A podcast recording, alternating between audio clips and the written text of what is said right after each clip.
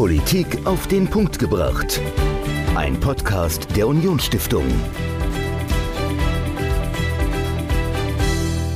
Hallo und herzlich willkommen zur neuesten Folge von Politik auf den Punkt gebracht.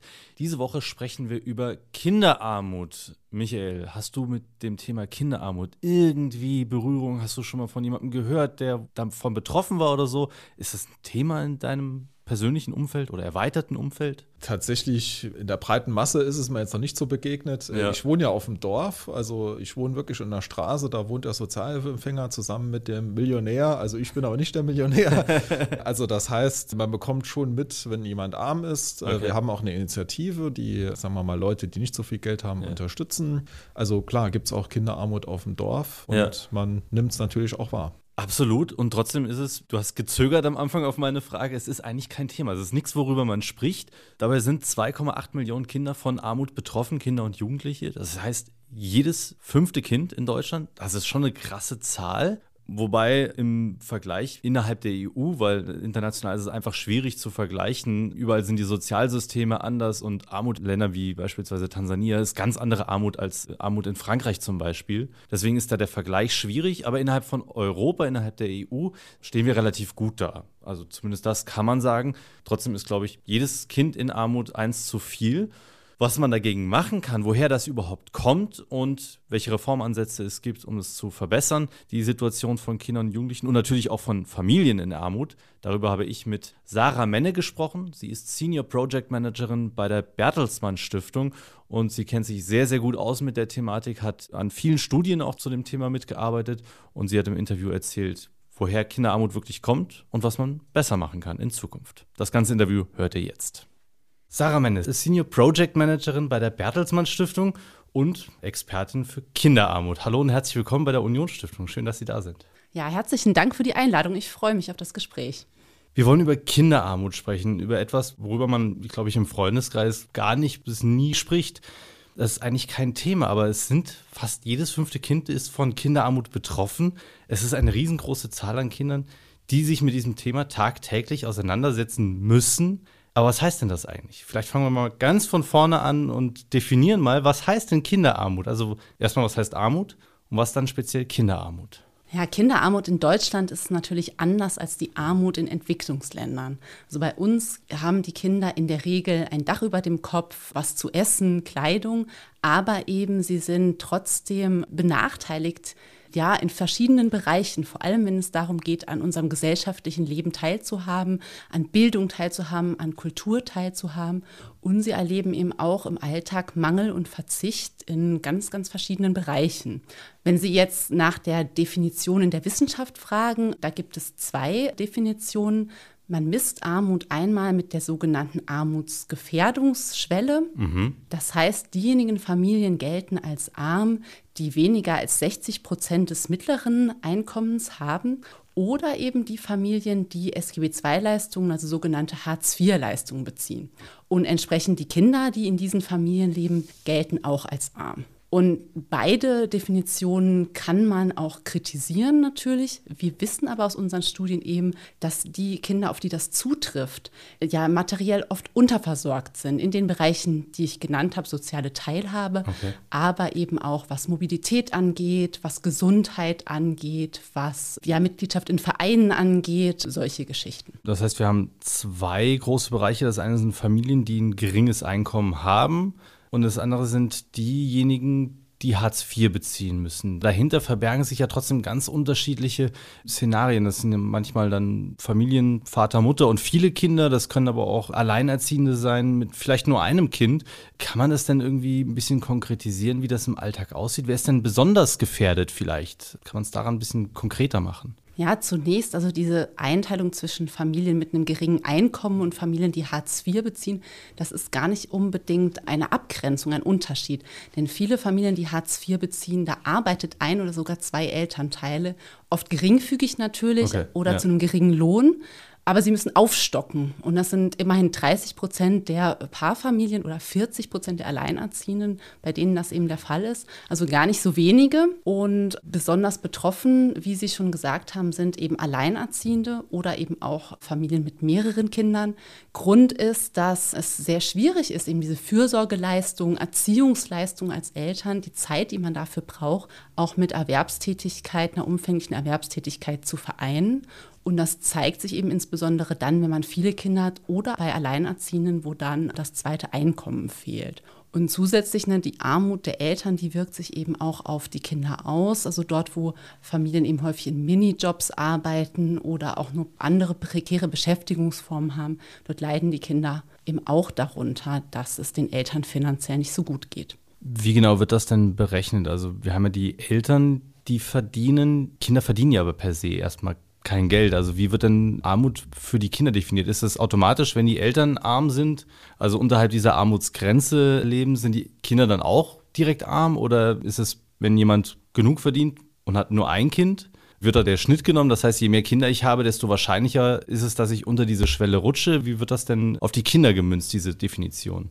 Also diese Armutsgefährdungsschwelle wird natürlich je nach Familienform anders berechnet. Bei einer Alleinerziehenden mit Kindern sind das ungefähr 1300 Euro, bei einer Paarfamilie dann eher 1600 Euro oder mehr, je nach okay. Definition. Also das wird schon nach Anzahl der Haushaltsmitglieder gewichtet. Aber insgesamt ist natürlich Familienarmut dann auch Kinderarmut. Das ist dann eben ein Problem, wenn Leistungen wie Hartz IV ja eigentlich für Erwachsene gestrickt sind. Das mhm. ist ja ein System des Förderns und Forderns, das erwachsene Menschen eben wieder in Arbeit bringen soll. Ja. Und die Kinder leiden dann darunter, weil Sanktionen eben auch sie betreffen, weil Kindergeld auf Hartz-IV-Leistungen angerechnet wird. Das heißt, wenn Kindergelderhöhungen stattfinden, haben die Kinder, die in Hartz-IV-Familien leben, erstmal nichts davon. Dann müssten erst auch diese Sätze wieder angehoben werden. Ja. Das ist eben auch ein großer Kritikpunkt, dass man das eben derzeit nicht so gut trennen kann und dass die Kinder aus dieser Situation eben ja auch selbst nicht herauskommen können, hm. dass sie selbst da keine Schuld trifft. Und ein Unterschied ist auch noch, für Kinder ist ja noch das ganze Leben vor ihnen. Es geht ja. also einerseits um das Leben als Kind, als junger Mensch, als Jugendlicher im Hier und Heute, das von Nachteilen, von Mangel, Verzicht, Ausgrenzung, Mobbing und all diesen Themen betroffen ist. Hm. Es geht aber auch um die fehlenden Chancen, die sie dann als Erwachsene der Zukunft haben was auch wiederum Rückwirkungen, Auswirkungen auf unsere Gesellschaft als Ganzes hat. Wie sieht denn das Leben konkret aus für die Kinder? Worin unterscheidet sich vielleicht der Alltag eines in Anführungszeichen armen Kindes, das per Definition arm als arm eingestuft wird, und das eines reichen oder ausreichend wohlhabenden Kindes? Wie unterscheidet sich das? Kann man das überhaupt feststellen? Das kann man, wenn man bestimmte Indizes zur Verfügung hat, bestimmte Daten zur Verfügung hat. Dann sieht man zum Beispiel bei Wohnen große Unterschiede. Also diese Kinder leben sehr oft beengt. 13 Prozent geben sogar an, dass sie keinen Rückzugsort haben. Also nicht ein okay. Eigenzimmer, sondern nicht mal einen Rückzugsort, wo sie in Ruhe lernen können, Ruhe Hausaufgaben machen können, sich mal von anderen abgrenzen können. Diese Kinder können seltener Freunde nach Hause einladen oder mal ihren Geburtstag feiern. Zu anderen Geburtstagen gehen ist auch schwer, denn Geld für Geschenke auszugeben ist für sie schwierig. Das heißt, da sind sie auch schon eingeschränkt, was die Freunde angeht, was soziale Netzwerke angeht.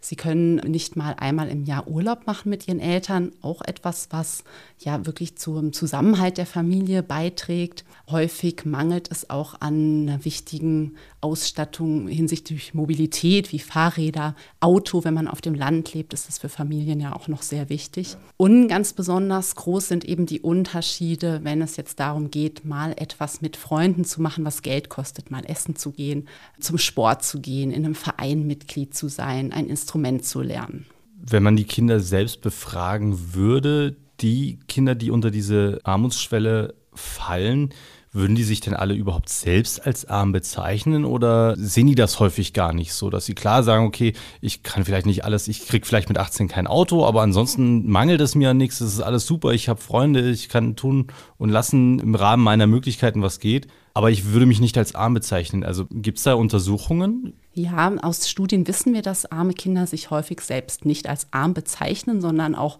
noch schauen, wer ist denn noch ärmer als ich. Also okay. diejenigen, die wirklich nichts haben, die auf der Straße leben, das sind arme Menschen, aber wir haben ja noch Dinge. Trotzdem sehen sie auch, dass sie viele Sachen eben nicht machen können. Und wir wissen aus Befragungen, dass junge Menschen schon im jugendlichen Alter wissen, dass sie nicht die gleichen Chancen haben wie andere, dass sie nicht so zur Gesellschaft dazugehören, dass sie sich nicht so zugehörig fühlen wie andere andere, mhm. weil sie schon zu häufig an Hürden gestoßen sind in ihrem jungen Leben. Sie haben eben auch ein wirklich gutes Verständnis dafür, was brauchen wir denn wirklich, um gut aufwachsen zu können und was ist vielleicht eben auch Luxus. Dieses Wort arm würden sie doch seltener verwenden, auch wenn sie so diese Unterschiede schon sehr, sehr früh wahrnehmen. Gehen wir mal von den Einzelfällen weg und von den Kindern und Familien weg zu unserer Gesellschaft. Welche Folgen hat denn die Kinderarmut und dann auch die Familienarmut denn überhaupt für unsere Gesellschaft? Betrifft uns das oder ist das einfach ein Phänomen, das es einfach in westlichen Zivilisationen gibt, dass man vielleicht auch gar nicht los wird? Was bedeutet das denn für eine Gesellschaft, wenn es so viele arme Kinder gibt? Na, das hat viele verschiedene Aspekte für unsere Gesellschaft. Zunächst ist es schon sehr schwierig, wenn unsere Gesellschaft auseinanderdriftet, wenn es also einen mhm. Teil von Menschen gibt, die sich schon früh weniger zugehörig fühlt, die weniger mitmachen am kulturellen Leben, am sozialen Leben, am politischen Engagement auch, die sich weniger bei Wahlen beteiligen. Auch das wissen mhm. wir eben von Menschen mit einem geringeren Einkommen. Und dieses Auseinanderdriften kann eben zum Problem werden, wenn dort die Unterschiede zu groß werden. Was auch hinzukommt, wenn wir so viele Kinder eben in armen Verhältnissen aufwachsen sehen, sie haben auch schlechtere Bildungschancen. Wir wissen von Befragungen, dass sie bei gleicher Leistung schlechtere Noten bekommen, schlechtere Empfehlungen für die weiterführende Schule, seltener dann eben eine gute Ausbildung beginnen, ein mhm. Studium beginnen und für ihr späteres Leben eben es schwerer haben, im, im Beruf Fuß zu fassen. Das mag jetzt im Einzelfall jemanden aus der Mittelschicht nicht betreffen, mhm. aber wenn man weiterdenkt, dann fehlen natürlich auch Menschen, die später die Rente bezahlen, die die Gesundheitssysteme stützen, die die Sozialsysteme stützen und ihnen eben nicht nur zur Last fallen. Und das ist ein ganz großes Problem, wenn wir Armut nicht früh bekämpfen. Und wir verlieren natürlich auch ganz wichtige Talente, wenn man ein Kind, einen Jugendlichen ja schon früh eben seine Grenzen aufzeigt und ihm nicht eben einen Möglichkeitsraum eröffnet, wie er sich oder sie sich entfalten kann. Wie hat sich denn die Armut in Deutschland in den letzten Jahren entwickelt? Ist das mehr geworden? Ist das ungefähr gleich geblieben oder ist es oder hat es sogar abgenommen? Die Armut in Deutschland, vor allem die Kinderarmut, ist seit 10, 20 Jahren auf ungefähr gleichbleibend hohem Niveau. Also da hat sich sehr wenig getan, obwohl wir ja eigentlich jetzt gerade vor Corona eine gute wirtschaftliche Entwicklung haben, mhm. sehen wir das in den Kinderarmutszahlen nicht. Das ist sehr bedenklich. Das heißt, dass wir da unbedingt politisch auch nachsteuern müssen. Denn es gibt ja schon sehr viele familienpolitische Leistungen. Sie haben es aber bislang eben nicht geschafft, Kinderarmut wirklich gezielt, wirksam und langfristig zu vermeiden. Wenn wir nochmal auf den Punkt zurückkommen, den Sie vorhin angesprochen hatten, dass Kinderarmut oftmals auch Bildungsarmut bedeutet, dass die oftmals eben nicht auf weiterführende Schulen gehen, oftmals keinen Abschluss vielleicht sogar schaffen und diesen Sprung nach ganz oben verpassen. Wie ist es denn zu erklären, dass wir in den letzten Jahren und Jahrzehnten immer mehr Abiturienten auch hatten, immer mehr junge Menschen, die studieren können und gleichzeitig aber einen gleichbleibenden Anteil an armen Kindern auch haben. Gibt es da eine Korrelation oder wird einfach dieser Mittelbau kleiner? Dass sie es nicht schaffen und die dann vielleicht früher die mittlere Reife gemacht hätten, dass die weniger werden und entweder machen sie Abi und gehen studieren oder sie verpassen alles und dass dazwischen nichts mehr gibt. Gibt es da einen Zusammenhang? Ich denke schon, also ganz genau, so habe ich die Zahlen da jetzt nicht im ja. Kopf. Aber wir sehen, dass die Zahlen der Abiturienten steigen. Die Zahlen der Schulabgänger ohne Abschluss gingen jahrelang äh, zurück. Die sind mhm. jetzt aber wieder am Steigen. Also das ist auch eine bedenkenswerte Entwicklung, wo wir genauer hingucken müssen. Es gibt diesen Zusammenhang zwischen Bildungsarmut und materiell Armut. Der ist ganz deutlich da. Ja. Das heißt nicht, dass eben alle Kinder, die in Armut aufwachsen, nichts auch nach oben schaffen können. Aber der Weg dahin ist eben steiniger. Mhm. Also das geht los, wie gesagt, dass sie schon früh irgendwie Klassen Klassen häufiger wiederholen, dass sie dann seltener aufs Gymnasium gehen. Ja. Und auch, dass sie dann seltener anfangen zu studieren oder eine gute Ausbildung zu machen. Das ist ja gleichwertig. Mhm. Dieses Abitur alleine hilft auch nicht weiter, wenn man dann nicht es weiter schafft, eben einen guten Ausbildungsplatz zu finden. Ja. Oder auch ein gutes Studium zu beginnen. Und da sind eben gerade junge Menschen in Armut benachteiligt. Denn es gibt Ausbildung auch heute noch, die Geld kosten. Das können ja. sich viele nicht leisten, denn sie konnten eben jahrelang auch nicht Geld zurücklegen, sparen. Gerade Kinder in Hartz-IV-Familien, die müssen dieses Geld eben auch verwenden. Die können das nicht auf die Seite legen, sonst wird das angerechnet. Und wenn sie studieren, das kostet häufig dann auch Geld für Materialien. Das ist eine Unsicherheit. Das trauen sich eben viele dieser jungen Menschen nicht zu. Und von daher, es ist nicht der einzige Weg zu studieren, aber es ist schon ein Problem, wenn der Weg für viele dorthin so, so steinig ist und wir dort eben eine noch viel, viel geringere Mischung von Menschen in Armut und Menschen in einer finanziell gesicherten Situation haben. Und das ist auch, ne, was Sie am Anfang angesprochen haben. Ja. Wir reden über das Thema Kinderarmut wenig, ja. weil wir in einer Gesellschaft leben, die ein bisschen segregiert ist in dieser Hinsicht. Wir haben dann mehr mit den Leuten zu tun, die uns ähnlich sind und sehen oft nicht, was ein paar Stadtteile weiter für Probleme entstehen. Mhm. Dabei müssen wir dorthin gucken und eben auch diesen jungen Menschen Chancen eröffnen. Jetzt haben wir aktuell eine Situation, die nochmal besonders schwierig ist, gerade für Kinder und Jugendliche. Die letzten Monate, die letzten anderthalb Jahre waren durch Corona eben gerade für Kinder, Jugendliche, Schülerinnen, Schüler, aber auch Studentinnen, Studenten sehr, sehr hart, weil sie eben nicht an die Schule konnten zum Teil, beziehungsweise dann viele Hindernisse hatten. Beim Homeschooling gab es Probleme, manche hatten Laptop, manche hatten gar keinen, manche hatten keinen Zugang zum Internet. Wie hat Corona sich denn auf Kinderarmut ausgewirkt? Gibt es da jetzt schon Studien dazu, die das untersucht haben? Es gibt erste Hinweise. Bis es aussagekräftige Daten gibt, wird es noch ein bisschen dauern. Wir wissen aber von vorher, dass 25 Prozent der Kinder und Jugendlichen in Armut keinen PC mit Internet zu Hause haben. So ein Viertel. Das ist ein Riesenproblem, wenn man sich jetzt das Distanzlernen vorstellt. Ja. Und von Drucker und so weiter reden wir da noch gar Klar. nicht. Das ist ein Problem. Dann die beengten Wohnverhältnisse, die es unmöglich machen, dass mehrere Kinder dort in Ruhe lernen können ist auch ein Problem gewesen während der Corona-Zeit. Insgesamt beengtes Wohnen führte häufig auch zu familiären Konflikten, weil die Rückzugsorte für die einzelnen Familienmitglieder gefehlt haben und das sich auch auf die Situation der Kinder und Jugendlichen ausgewirkt hat. Gerade am Anfang war es auch besonders schwer, weil kostenfreies Mittagessen in Kitas und Schulen weggefallen ist, die Tafeln geschlossen waren, also auch Geld plötzlich für Lebensmittel in sehr, sehr viel höherem Maße gebraucht wurde, mhm. dass die Familien eigentlich nicht hatten. Das war wirklich eine sehr schwere Situation für die jungen Menschen und ihre Familien. Und die Eltern arbeiten eben häufiger als andere in Minijobs, die als erstes bedroht waren, ja. in Jobs wie dem Einzelhandel, der Gastronomie, der Pflege, all diese Jobs, die gerade zu Corona-Zeiten ja besonders belastet waren. Ja, Corona hat alle jungen Menschen stark betroffen, weil sie sich eben nicht treffen konnten, weil sie nicht ihren geregelten Alltag in der Schule hatten. Aber dieser geregelte strukturelle Alltag ist für junge Menschen in Armut nochmal besonders wichtig, weil sie diesen Rückzugsort zu Hause nicht haben, weil sie zu Hause auch oft keine Treffpunkte in mhm. ihrem Umfeld haben, wo sie sich mal sehen können. Das war eine harte Zeit und wir hoffen, dass die Auswirkungen eben nicht allzu schlimm sind für jetzt diese jungen Menschen. Vor allem, dass jetzt in der nächsten Zeit auch mehr dafür getan wird, dass die Nachteile aufgeholt werden können da sind wir jetzt ja schon direkt bei den Maßnahmen, die ergriffen werden, vielleicht ergriffen werden sollten. Was wird denn bisher gegen Kinderarmut getan? Sie sagen, die Zahlen sind relativ konstant auf gleichem Niveau geblieben in den letzten Jahrzehnten. Passiert denn überhaupt etwas? Oder sind die Maßnahmen, die getroffen werden, die verhindern nur Schlimmeres, weil sonst wäre Kinderarmut noch, noch viel, viel schlimmer in Deutschland? Was wird denn gemacht bisher und von wem vor allen Dingen? Wenn man jetzt die Bundesseite anschaut, also die Bundesebene anschaut, dann gibt es eben sehr viele familienpolitische Leistungen, die natürlich auch Familien finanziell entlasten und unterstützen sollen. Das Kindergeld ist bekannt, Kinderzuschlag für einkommensschwache Familien, Bildungs- und Teilhabepaket, in Einzelfällen eben auch Unterhaltsvorschuss für Alleinerziehende, Wohngeld und so weiter. Und die SGB II-Regelsätze, also die Hartz-IV-Sätze für Kinder und Jugendliche.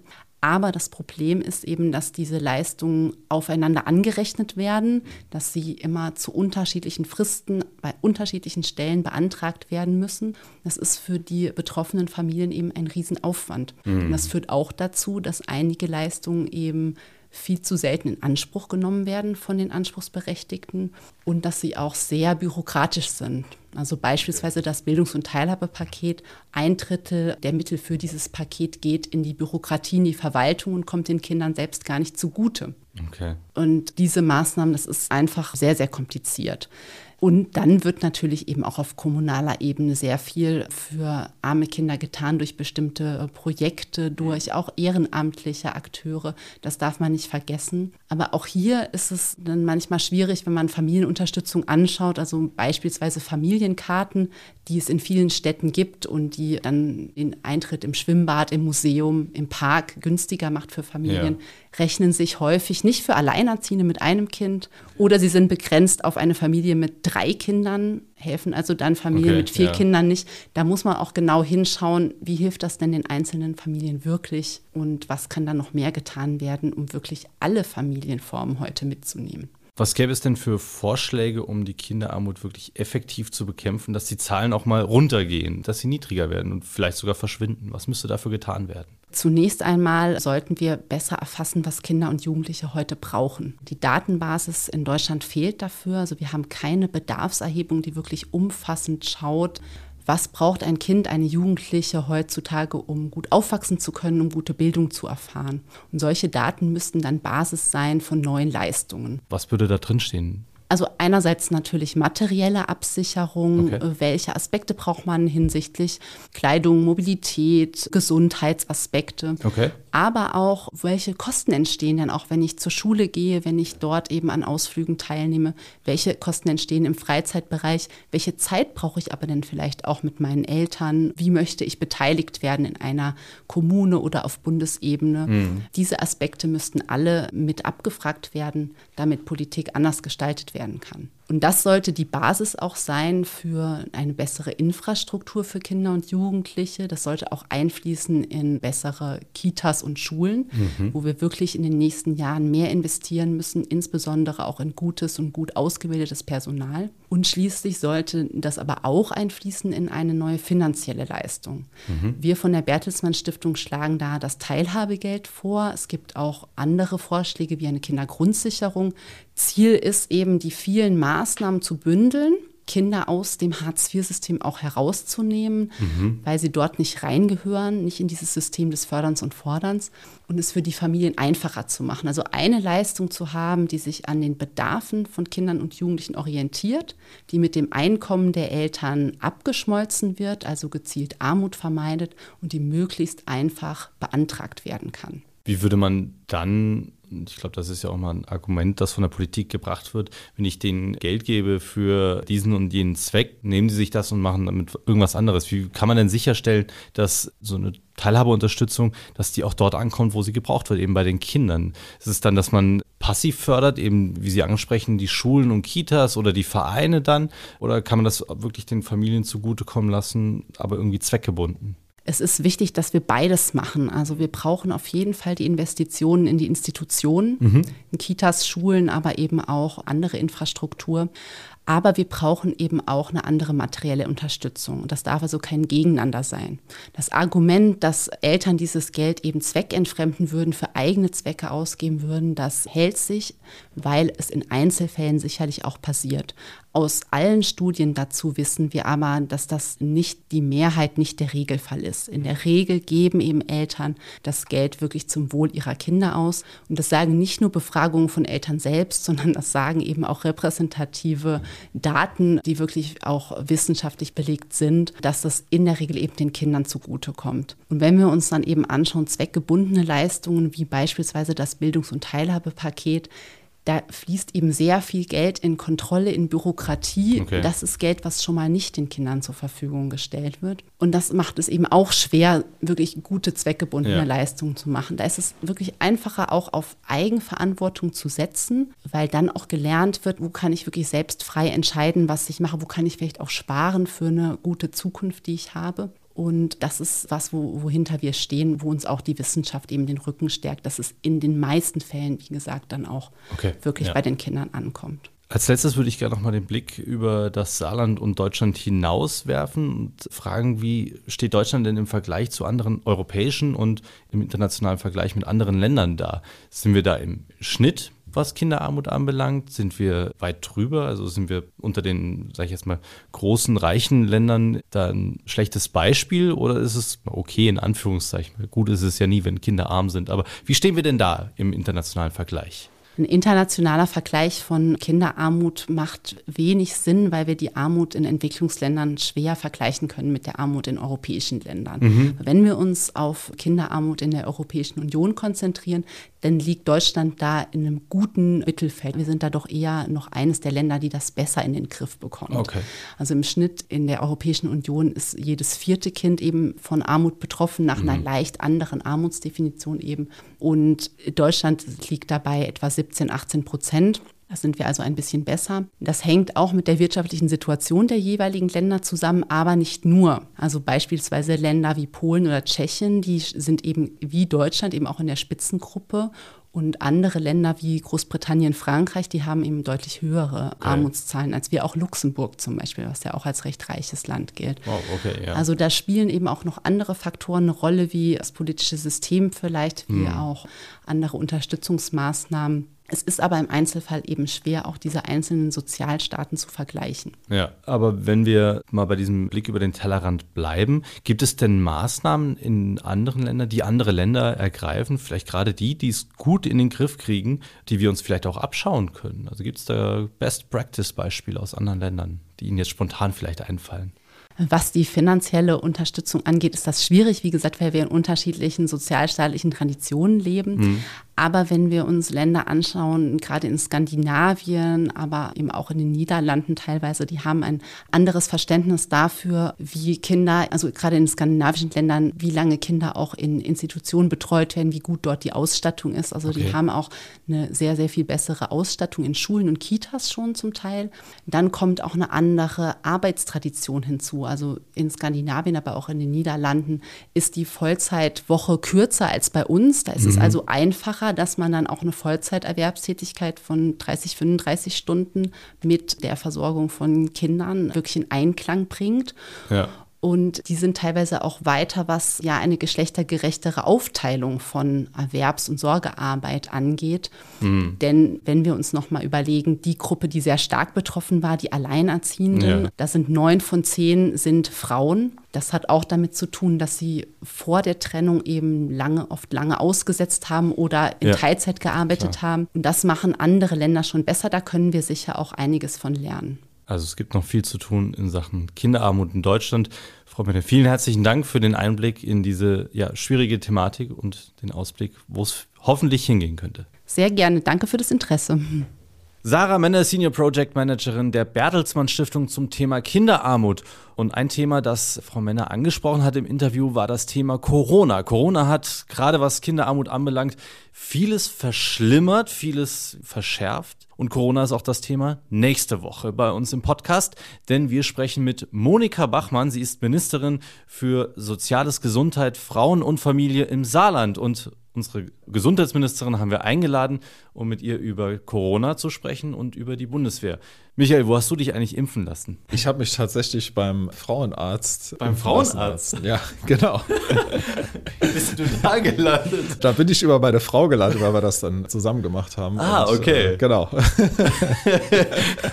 ich dachte, du bist wie sehr, sehr viele im Saarland zu einem der Impfzentren gegangen, die ja unter anderem auch von der Bundeswehr betrieben wurden. Und eines unserer Vorstandsmitglieder, Dr. Brosowski, der war in Lebach und der war absolut begeistert davon, wie er dort empfangen wurde von der Bundeswehr und hat gesagt, da muss man drüber sprechen, weil die Bundeswehr wirklich einen fantastischen Dienst geleistet hat in der Corona-Krise, uns im Saarland und in Deutschland unterstützt und geholfen hat, um aus dieser Krise rauszukommen. Ich meine, ganz vorbei ist ja noch nicht, aber sie haben wirklich sehr viel getan. Und über die Rolle der Bundeswehr sprechen wir nächste Woche. Und bis dahin könnt ihr uns und unser Programm verfolgen. Auf unserer Homepage unionstiftung.de schaut da vorbei. Da seht ihr, was wir alles geplant haben für dieses und vielleicht auch schon das nächste Jahr. Also unionstiftung.de, da findet ihr alles über uns und was wir euch anbieten können. Und wir hören uns nächste Woche wieder. Bis dahin. Ciao. Politik auf den Punkt gebracht. Ein Podcast der Unionsstiftung.